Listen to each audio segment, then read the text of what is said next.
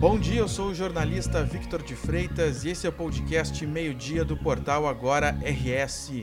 Você confere aqui um resumo das principais notícias desta segunda-feira, dia 5 de dezembro.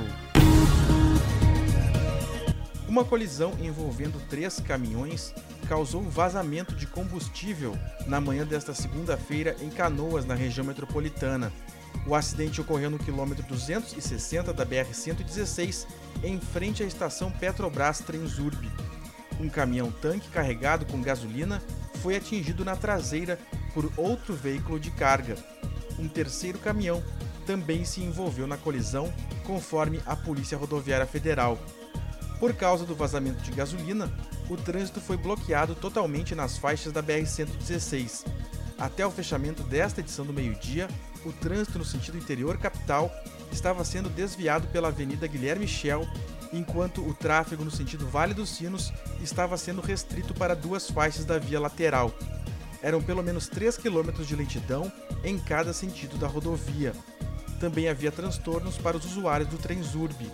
Por medida de segurança, trens não estavam realizando embarque e desembarque na estação Petrobras, os usuários eram orientados a desembarcarem nas estações adjacentes São Luís e Esteio. A PRF não sabe quando irá realizar a liberação da via e precisará passar por limpeza para a remoção do combustível. A Polícia Civil de Canoas investiga um caso de tortura a dois homens, um deles negro, dentro de um supermercado do município. O caso ocorreu no dia 12 de outubro. Os investigadores tiveram acesso ao caso porque um dos torturados deu entrada no HPS em Porto Alegre com diversas lesões. De posse das informações, a polícia foi até o mercado e recuperou as imagens de segurança do estabelecimento que haviam sido deletadas. Os vídeos mostram o momento em que, após suspeitarem que as vítimas haviam roubado pedaços de carne, seguranças do mercado isolam um dos suspeitos no depósito do estabelecimento e começam a espancá-lo. A outra vítima, que estava no estacionamento, é rendida e levada até ali em seguida e também é submetida à tortura. Elas só foram liberadas depois do pagamento de 644 reais exigido pelos agressores. A polícia já identificou, até o momento, dois dos cinco seguranças envolvidos nas agressões. Restam outros três que eram contratados de uma empresa terceirizada. Também são investigados o gerente e o subgerente do supermercado. Mais de mil vagas de emprego são disponibilizadas pelo Cine de Porto Alegre a partir desta segunda-feira. O maior número de vagas é para o setor de serviços, com oportunidade de carteira assinada fixa e temporária. Para participar do processo seletivo, é preciso retirar a carta de encaminhamento na unidade da Avenida Sepúlveda, na esquina com a Avenida Mauá, de segunda a sexta-feira, das 8 horas da manhã às 5 horas da tarde.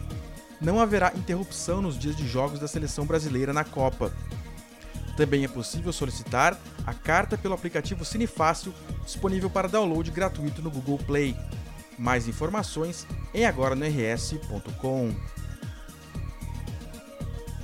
A previsão do tempo indica que o calor, a umidade e os temporais isolados vão seguir atuando no Rio Grande do Sul neste início de semana. As temperaturas se elevam significativamente no estado e ficam acima dos 30 graus em diversas cidades mas também deve chover em território gaúcho. No noroeste, na região norte, na região central, na serra, na região metropolitana, nos vales e no litoral norte, o calor será combustível para a formação de novas áreas de estabilidade.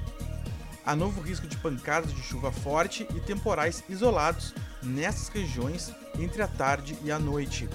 Em Porto Alegre, existe a possibilidade de chuva durante a tarde. A máxima chega aos 27 graus. Na terça-feira, segue a condição de pancadas de chuva no extremo nordeste gaúcho.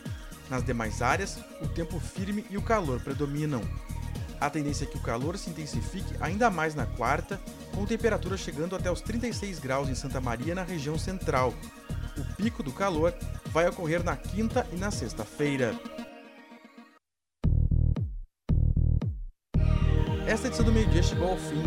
Mantenha-se informado em agora no rs.com. Obrigado pela companhia e até o meio-dia de amanhã.